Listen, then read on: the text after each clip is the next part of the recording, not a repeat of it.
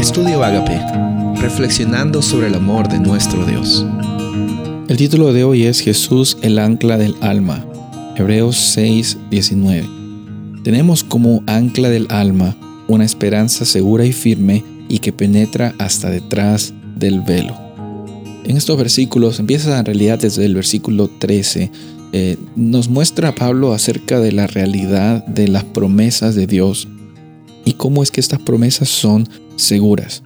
Em, empieza mencionando sobre la promesa que, Dios tuvo a Abraham, después habla también la realidad que, fue en aquel momento de esa, base, de ese pacto que él establece con él, y al mismo tiempo eh, dice la Biblia que porque Abraham eh, estuvo esperando con paciencia, viene esa experiencia de esperar con paciencia, eh, no desesperarse, queriendo tener las soluciones de los problemas en cada momento, dice aquí, Abraham obtuvo la promesa. Si te pones a analizar un poco la realidad de, de Abraham, vamos a ver de qué paciencia realmente del día a día no, no era algo que nosotros podíamos ver.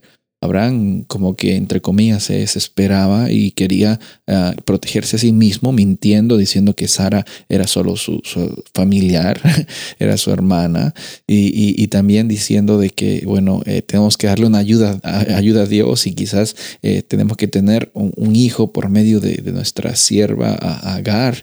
Y, vemos de que eso realidad entre comillas y nos podemos ver no, no es una experiencia de, paciencia eh, pero eh, gracias a Dios, Él no ve nuestras acciones como una razón para que sus promesas no sean una realidad. Aquí dice que Él esperó con paciencia, pero quizás en el día a día no era todos los momentos paciencia lo que Abraham tenía.